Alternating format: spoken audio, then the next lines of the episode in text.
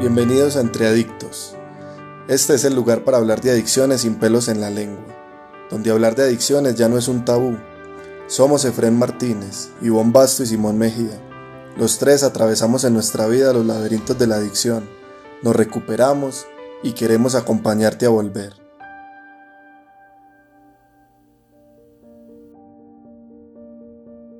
Hola, hola amigos de Entre Adictos, ¿cómo están? Bienvenidos a un nuevo capítulo y el día de hoy estoy muy emocionado porque por primera vez tenemos a un extranjero debutante.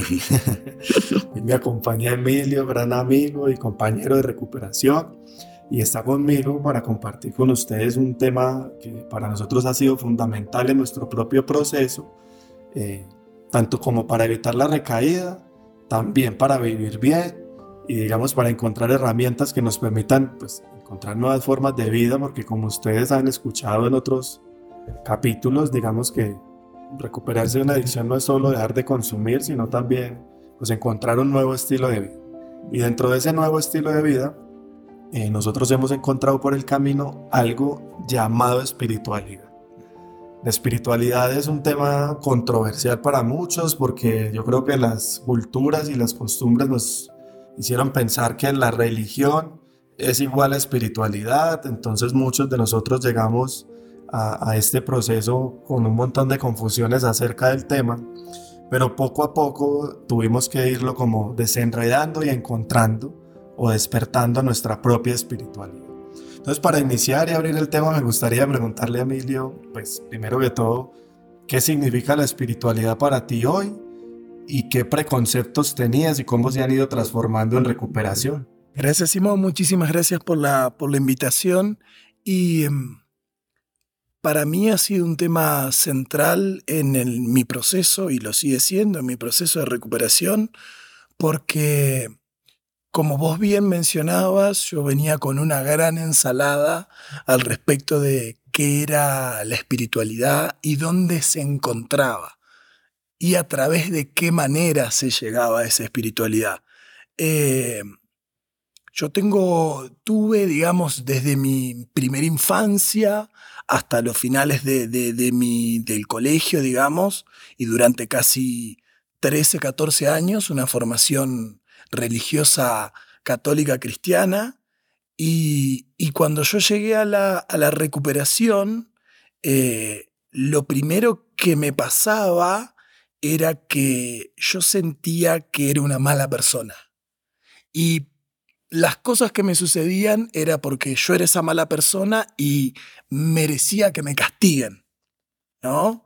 Y eso fue como el primer escollo con el que yo me encontré cuando, cuando enfrenté la recuperación, porque ese Dios que yo concebía era un Dios que todo lo veía, que era omnipresente, que era muy estricto, que era vengativo y que era castigador. Pero en el fondo me decían que me amaba. Entonces era como una cuestión como muy loca. O sea, cómo esta entidad que, que, que, me han dado tiene todas estas, todas estas características negativas, pero en el fondo me ama. Y me acuerdo que hubo una cosa que me dejó muy marcado. Yo en, el colegio tenía clases de teología, ¿no? Y había una clase que, tuve en ese momento que hablaba del temor de Dios. Y hablaba de, del valor de los hombres que temían a Dios. Y yo era una cosa que no, nunca no podía. Yo decía, pero ¿cómo, ¿cómo uno va a temer algo que ama? O sea, eh, ¿cómo, ¿cómo se articulan esas dos cosas, el temor con el amor, cuando del amor nos decían que era algo maravilloso, que era cariñoso, que era comprensivo, pero era algo a lo que había que temerle? Y, y la verdad creo que eso fue como, con, esas ideas yo llegué a la recuperación y me llevó varios años eh, poder dar una vuelta y empezar a a concebir, a pensar en un poder superior bueno, bondadoso y que quiera lo mejor para mí. Muy bien, Emilio, me identifico un montón con esa experiencia. A mí me pasó lo mismo, la misma formación religiosa también igual. Eh, y para mí en mi consumo, en mi adicción activa, se volvió un problema. Yo me tuve que alejar de ese Dios porque justamente pensaba, sabía, como que sabía que no combinaba consumir sustancias como con, con, con Dios. O yo sentía eso en ese momento y eso hizo que yo me alejara de, de esa parte e inclusive me resintiera porque siempre me, me, me, metieron en la cabeza como que el que estaba, el que tenía un Dios como que no le iba a pasar nada malo mm. o, o yo lo entendía en ese momento como, como que uno era digno de confianza de Dios, entonces pues... Estaba protegido. Estaba protegido. Y como a mí me empezaron obviamente a pasar tragedias por la adicción y a perder amigos y a perder cosas valiosas y a sufrir por depresiones y cosas, entonces yo básicamente asumí que Dios me había abandonado. Hmm. Algo así era lo que yo sentía y por eso inclusive como que me resentí y, cogí un poco de distancia y de rabia.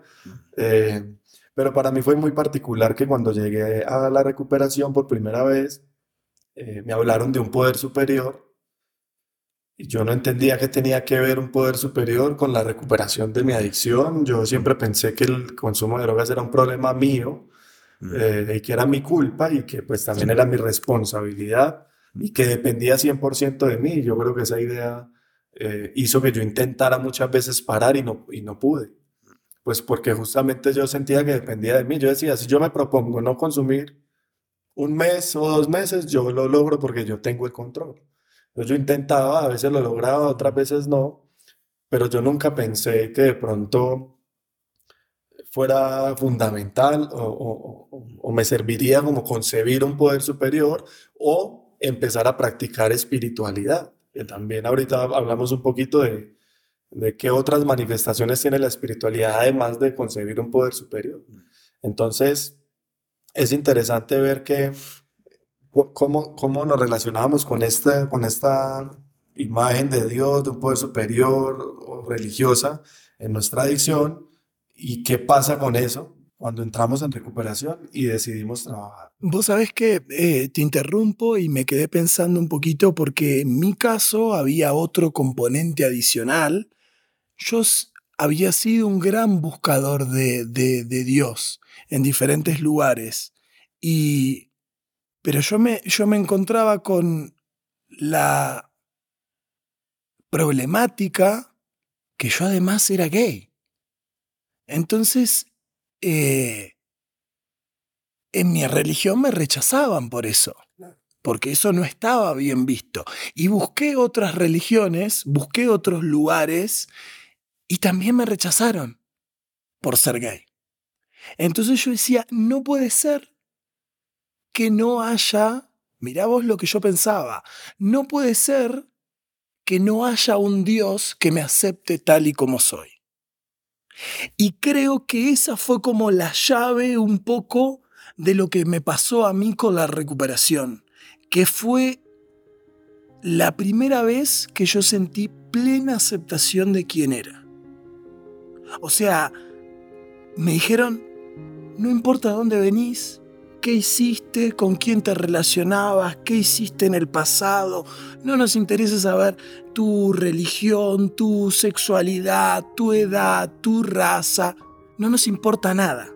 Lo que nos importa es qué querés hacer con tu problema y cómo podemos ayudarte. Y eso a mí me dio como el primer marco, como para sentirme aceptado que era esto que, decimos a la recuperación, que era bienvenido. Fue el primer lugar donde me dijeron, acá estamos todos rotos y aunque vos estés roto, sos bienvenido y tenés derecho a recuperarte. Porque en otros lugares, y yo siempre había como buscado lugares de pertenencia, siempre había un apero. Apero esto, ah, pero lo otro, ah, pero no cumplís con el requisito para, para formar parte de este club, ah, pero... Y en la recuperación, la verdad que lo que yo encontré fue un lugar de plena aceptación. Y eso creo que por ahí empezó, se me empezó a filtrar esta nueva espiritualidad. Cuando te escuchaba me sorprendía un montón y tiene que ver con eso y es como el sentirse aceptado dentro de, un grupo eh, o por un poder superior por lo que sea que haya ahí, yo creo que es un paso fundamental en la recuperación y creo que le da, le da como la apertura a que uno empiece a creer, a que uno, empiece, a que uno tenga esperanza. O sea, primero me siento aceptado y luego empiezo a sentir esperanza y eso tiene mucho que ver con, con lo primero que yo experimenté como espiritualidad. Para mí la, la primer la primera muestra o la, o la, o la primera forma de espiritualidad que yo practiqué cuando empecé a dejar de consumir fue llegar a creer de pronto que de pronto yo podía recuperar, de pronto. O sea, era como una esperanza leve que tenía, porque cuando empecé a ver que otras personas lo habían logrado, que tenían años limpios, que habían recuperado de pronto trabajos, eh, estudios o habían empezado a salir adelante, yo empecé a sentir pues quizás si ellos pudieran yo también, y esa fue mi primer forma de espiritualidad, fue creer, tener fe, lo que llamamos fe. Y para mí la fe era una palabra también asociada siempre a la iglesia, que allá la repiten todo el tiempo, pero yo en recuperación empecé a utilizar ese principio espiritual como un recurso muy, muy bueno para, para mantenerme limpio. Y era básicamente como, como si yo me di cuenta de que si yo había llegado hasta aquí, había sobrevivido y había podido como conocer esas personas y, y que había gente que me quería y que, y que, quería estar bien era porque había algo ahí que me quería ayudar y yo empecé a confiar en eso. Yo dije, pues eso no pasa porque sí, porque cuántos de mis amigos murieron, terminaron en cárceles, hoy en día aún siguen por ahí consumiendo. Entonces yo como que me sentí afortunado, protegido, aceptado, cuidado. Y esa fue como mi, mi primer forma de espiritualidad, creer. Mm, vos sabés que eh, pensaba un poquito y reflexionaba sobre, sobre mi experiencia y creo que después de este escollo de este Dios castigador que todo lo ve, vengativo, pero que al final me ama. Eh, el otro problema que yo tenía, que ese ha sido, y creo, según yo entiendo, la recuperación, es como el problema más complicado, que es que la espiritualidad es algo complejo como profundo. No, no, no, complejo. Como que hay que terminar arriba de una montaña, parado en la posición de no sé qué quede el yoga, para que en ese momento se abran las nubes y ahí venga una luz, me ilumine y me santifique. Entonces, yo creo que ese fue el otro escollo y me acuerdo muy bien cuando trabajé por primera vez mi primer tercer paso, que claro, yo me acuerdo que estaba con mi padrino, era un tipo muy divertido, actor, comediante, eh, clown, era un tipo que era muy divertido. Y yo venía de una historia muy dolorosa y muy trágica, de mucho dolor. Y fue muy... Eh, intuitivo, y yo ahí creo que eso tiene que ver un poco con la voluntad del poder superior, elegir una persona que sea alegre y que sea divertida. Porque yo venía de mucha oscuridad, porque mi historia había sido difícil y venía de un tiempo de consumo donde la vida se había vuelto oscura. O sea, yo llego a la recuperación porque intenté suicidarme un par de veces. O sea, eh, yo no llegué, yo siempre lo digo, no llegué porque me pisé un porro y me caía dentro de, de, la recuperación, ¿no? O sea, yo llegué realmente porque estaba muy complicado. Y creo que el estar muy complicado me puso en disposición de conectarme con el don de la desesperación y eso me habilitó a hacer lo que sea necesario. Y después de la aceptación, creo que lo otro que sucedió fue empezar a tener un poco de fe, un poco de esperanza más que de fe. ¿No? Porque el, programa dice esperanza, fe y confianza. En ese, en ese, en ese, como en esa dirección, en ese sentido. Entonces digo, cuando empezó a aparecer la esperanza, fue, che, si estos locos pudieron, capaz que yo también puedo.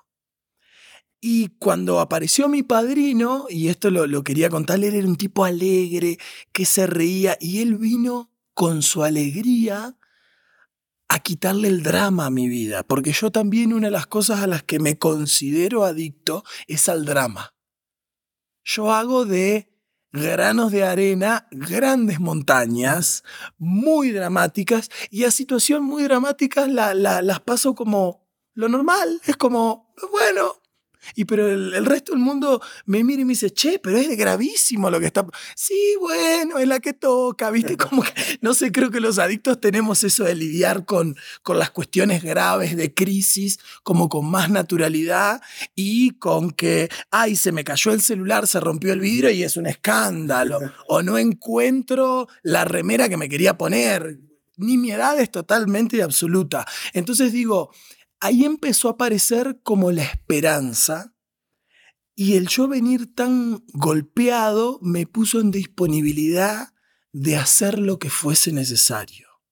Entonces me acuerdo que cuando llegué a mi primer tercer paso, yo lo que tenía esta concepción de algo tan complejo que había que sentarse a meditar, me imaginaba prendiendo velas, no sé, viste como yo tenía como muchas fantasías.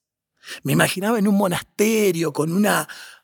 Y que decía, ¿cómo mierda hago para que todo eso entre en la vida de una persona normal que se levanta a la mañana, que se quedó dormido, que se quedó mirando una serie y al otro día está de mal humor, eh, que el tránsito, que el colectivo no paró. ¿Viste? Entonces yo decía, ¿cómo? Y me acuerdo que mi padrino me dijo, me escuchaba y me miraba muy atentamente y se reía cuando yo le compartía. Y entonces él me dijo, mira, me dice, yo te voy a prestar mi poder superior. Por lo menos por un rato. Y entonces el tipo me agarra y me dice, te voy a contar cuáles son las características de mi poder superior. Claro, porque las mías hablaba de una conciencia elevada, una rosca entre religión, mitología, espíritu. Era una gran ensalada que no tenía, pero era imposible abordar una concepción así de, de un poder superior. Entonces me acuerdo de mi padre y me dijo, yo te voy a prestar el ¿Qué me dice este tipo? Eh, y entonces me dice, mira, mi poder superior le gusta levantarse tarde, le gusta comer rico. Y me empezó a decir un montón de cosas que yo lo miraba y decía, este tipo me está tomando el pelo, o realmente yo estoy muy loco y estoy escuchando cualquier cosa. Y nos reímos mucho con él y yo en, esa, en ese afán de hacer lo que fuese necesario, le creí. Confié en lo que él me dijo. Y ese fue mi primer, mi primer, eh, como mi primer acercamiento a darle características a, a un poder superior. Eh, y me funcionó. Al principio me funcionó, me funcionó. Con el tiempo, después yo fui trabajando sobre sobre los principios espirituales y creo que toda mi experiencia gira en torno a una máxima que es keep it simple. Keep it simple. Si es simple, es espiritual. No tiene que ser tan complejo. Entonces cuando de pronto me encuentro con racionamientos complicados al respecto de la espiritualidad, digo, no, por acá no es. Como decías ahorita, a mí también me pasó que cuando empecé a practicar esto, práctico tal y como tú lo dices, yo, a, mí, a mí también mi padrino me dijo, tienes que encontrar tu propia forma de comunicarte con ese poder superior, porque yo también pensaba que había que arrodillarse, casi que clavar la cabeza debajo de la cama, porque alguna gente lo decía, o coger una camándula y rezar mil Jesuses, dicen acá en Colombia, los mil Jesuses. Eh, pero yo no me sentía como cómodo, como identificado con eso realmente. Entonces, también me dijeron, e-, es sencillo, es decir, como que si las características de ese poder superior es que es amoroso, bondadoso, ¿usted cómo se lo imagina? Para mí siempre ha sido como, como un papá de esos que salen en las películas que es muy, muy, muy amoroso con sus hijos, muy incondicional, como que siempre los apoya. Ese es mi poder superior hoy. hoy. Entonces, en ese orden de ideas yo empecé a hablarle así. Entonces yo empecé a decirle pa. y, y, no me tenía que hacer todo un ritual para comunicarme con él, sino que yo encendía mi moto para ir a la universidad y cuando me encontraba eh, el primer tipo con ganas de asesinarme en la carretera, yo simplemente le decía, pa, te entrego mi voluntad y mi vida, Mm. permíteme estar tranquilo y no engancharme. Y funcionaba. Entonces, la esperanza se convirtió en confianza en mi vida cuando yo me di cuenta de que cuando yo le entregaba o le pedía, las cosas Mm. se daban. Mm. Empezó a ser una realidad. Ya no solo era esa esperanza y que de pronto, no, no, yo ya estaba limpio, yo ya no tenía que pelear con el del carro, podía respirar y seguir. De pronto me quedaba un poquito loco un- unos minutos en la cabeza, pero ya no peleaba, ya inclusive se me olvidaba a la media hora. Eso para mí era completamente raro y, y- y empezó a ser gracias a, a esta relación con ese poder superior, a esta espiritualidad, Mm. a lo que otras personas llaman orar, meditar, pero, pero que para mí se volvió más práctico, como tú lo dices, sencillo. Era una comunicación constante cuando yo hice el tercer paso por primera vez. Era, para los que no sepan, el tercer paso dice que decidimos entregar nuestra voluntad y nuestra vida al cuidado de Dios, tal como lo concebimos. Es un paso de estos programas de los 12 pasos, de, de los que hemos también hablado en este podcast, eh, que es muy práctico y es como el primer paso a la espiritualidad o el segundo, porque en el segundo paso ya nos van introduciendo. Eh, y entonces yo empecé a sentir como, como, básicamente lo que yo empecé a sentir en mí es que yo tenía ese, ese recurso como una fuente poderosa permanente Mm. y dejé de sentirme solo. Mm. Y también el miedo pasó a un segundo plano, es decir, yo no puedo decir que, que, que no sienta miedo, porque el miedo uno lo siente todo el tiempo, es una emoción natural, Mm. pero siempre tengo fe, siempre creo que estoy respaldado, siempre, hasta en las peores circunstancias. Entonces vivir así me ayuda a estar limpio porque yo ya no me abrumo, yo desde que tengo esta relación tan cercana con, con la espiritualidad, yo ya no me abrumo así de que se me acabó el mundo, me voy a morir, voy a consumir, no me pasa eso. O sea, yo confío en que ahí está y en que algo va a pasar y al final pasa Mm. siempre.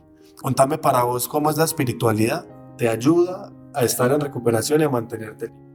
Creo que para mí lo, o sea, en este camino de la practicidad y de la simplicidad, eh, yo por ahí entiendo a la realidad como una manifestación de la voluntad de mi poder superior. Yo aprendí que la espiritualidad es principios en práctica. O sea, nada más simple y nada más complejo que eso. Explica qué es principio en práctica. ¿Qué son Pri- principios? principios en práctica serían los principios que nosotros, eh, con los que nosotros trabajamos en el programa de 12 pasos, que cada paso tiene una batería de principios. O sea, en el primero vos tenés honestidad, receptividad, buena voluntad, aceptación, humildad. Después más allá tenés la fe como un principio espiritual, la confianza como un principio espiritual. Eh, bueno, eh, después se me ocurre la responsabilidad como un principio espiritual, la autodisciplina, que para mí es un principio espiritual del putas, como dicen ustedes, eh, el amor incondicional como principio espiritual. Entonces, para mí, eh, este programa de 12 pasos tiene una batería de principios espirituales en cada uno de los pasos que uno los trabaja y para mí la espiritualidad son los principios espirituales en acción. Y también el programa me dio algunas preguntas para reflexionar sobre la realidad. Por ejemplo, creo que hay una, una, una pregunta que para mí es cent- central en la manifestación, en el contacto consciente con estos principios espirituales. Porque eh, eh, el programa habla de un contacto consciente con la voluntad de mi poder superior. Y para mí ese contacto consciente es el contacto consciente con estos principios espirituales. Y la manifestación de, de la realidad es una manifestación de la voluntad de mi poder superior.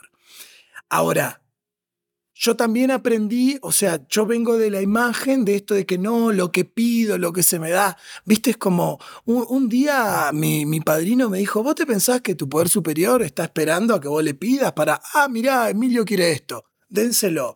Ah, mirá, está pidiendo lo otro, dénselo. Es como, hay, hay, un, hay un viejo, hay un viejo, eh, como un viejo cuento que habla de un tipo que todo el tiempo le está pidiendo trabajo a Dios, ¿no?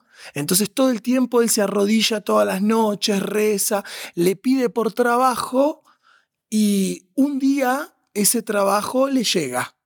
O sea, pero no le llega como un paracaídas si alguien le va a tocar el timbre a la casa porque él estaba rezando, sino porque él se había movido para conseguir el trabajo.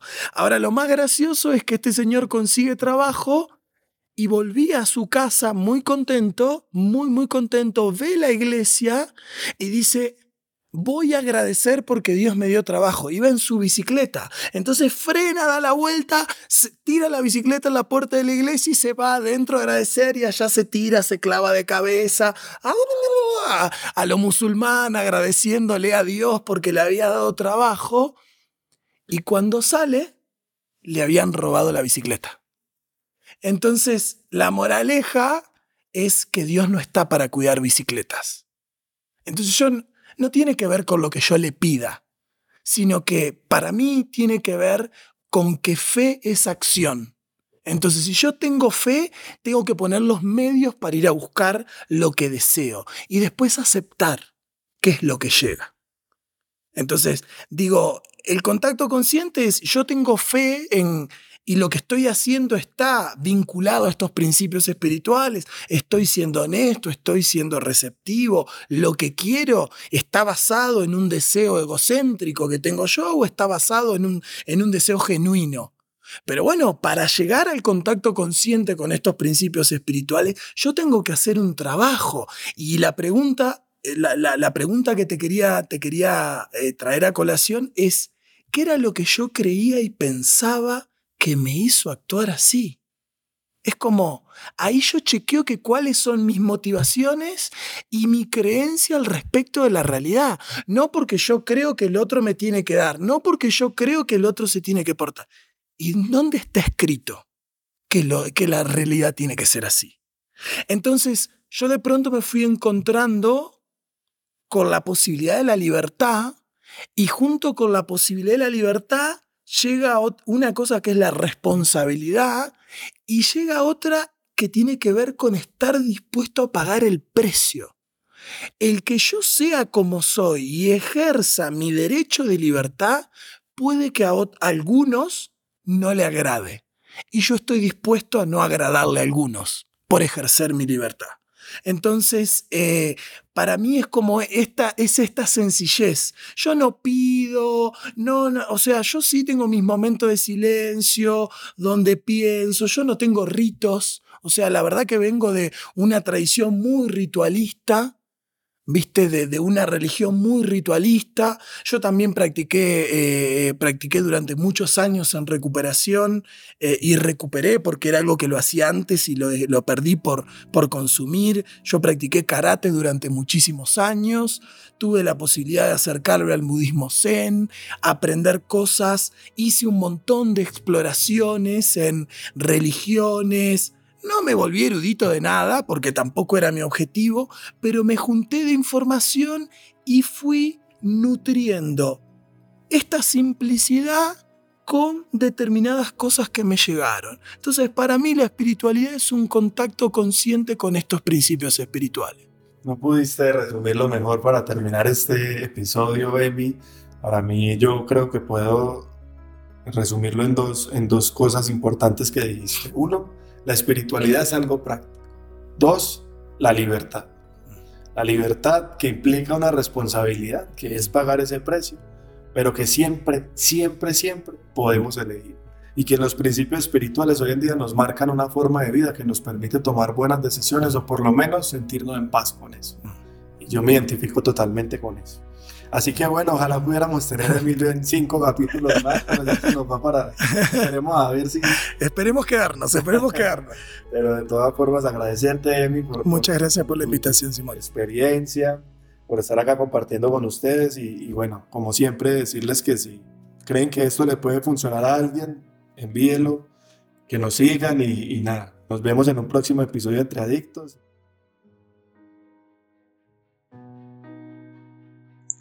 Entre Adictos es un podcast semanal.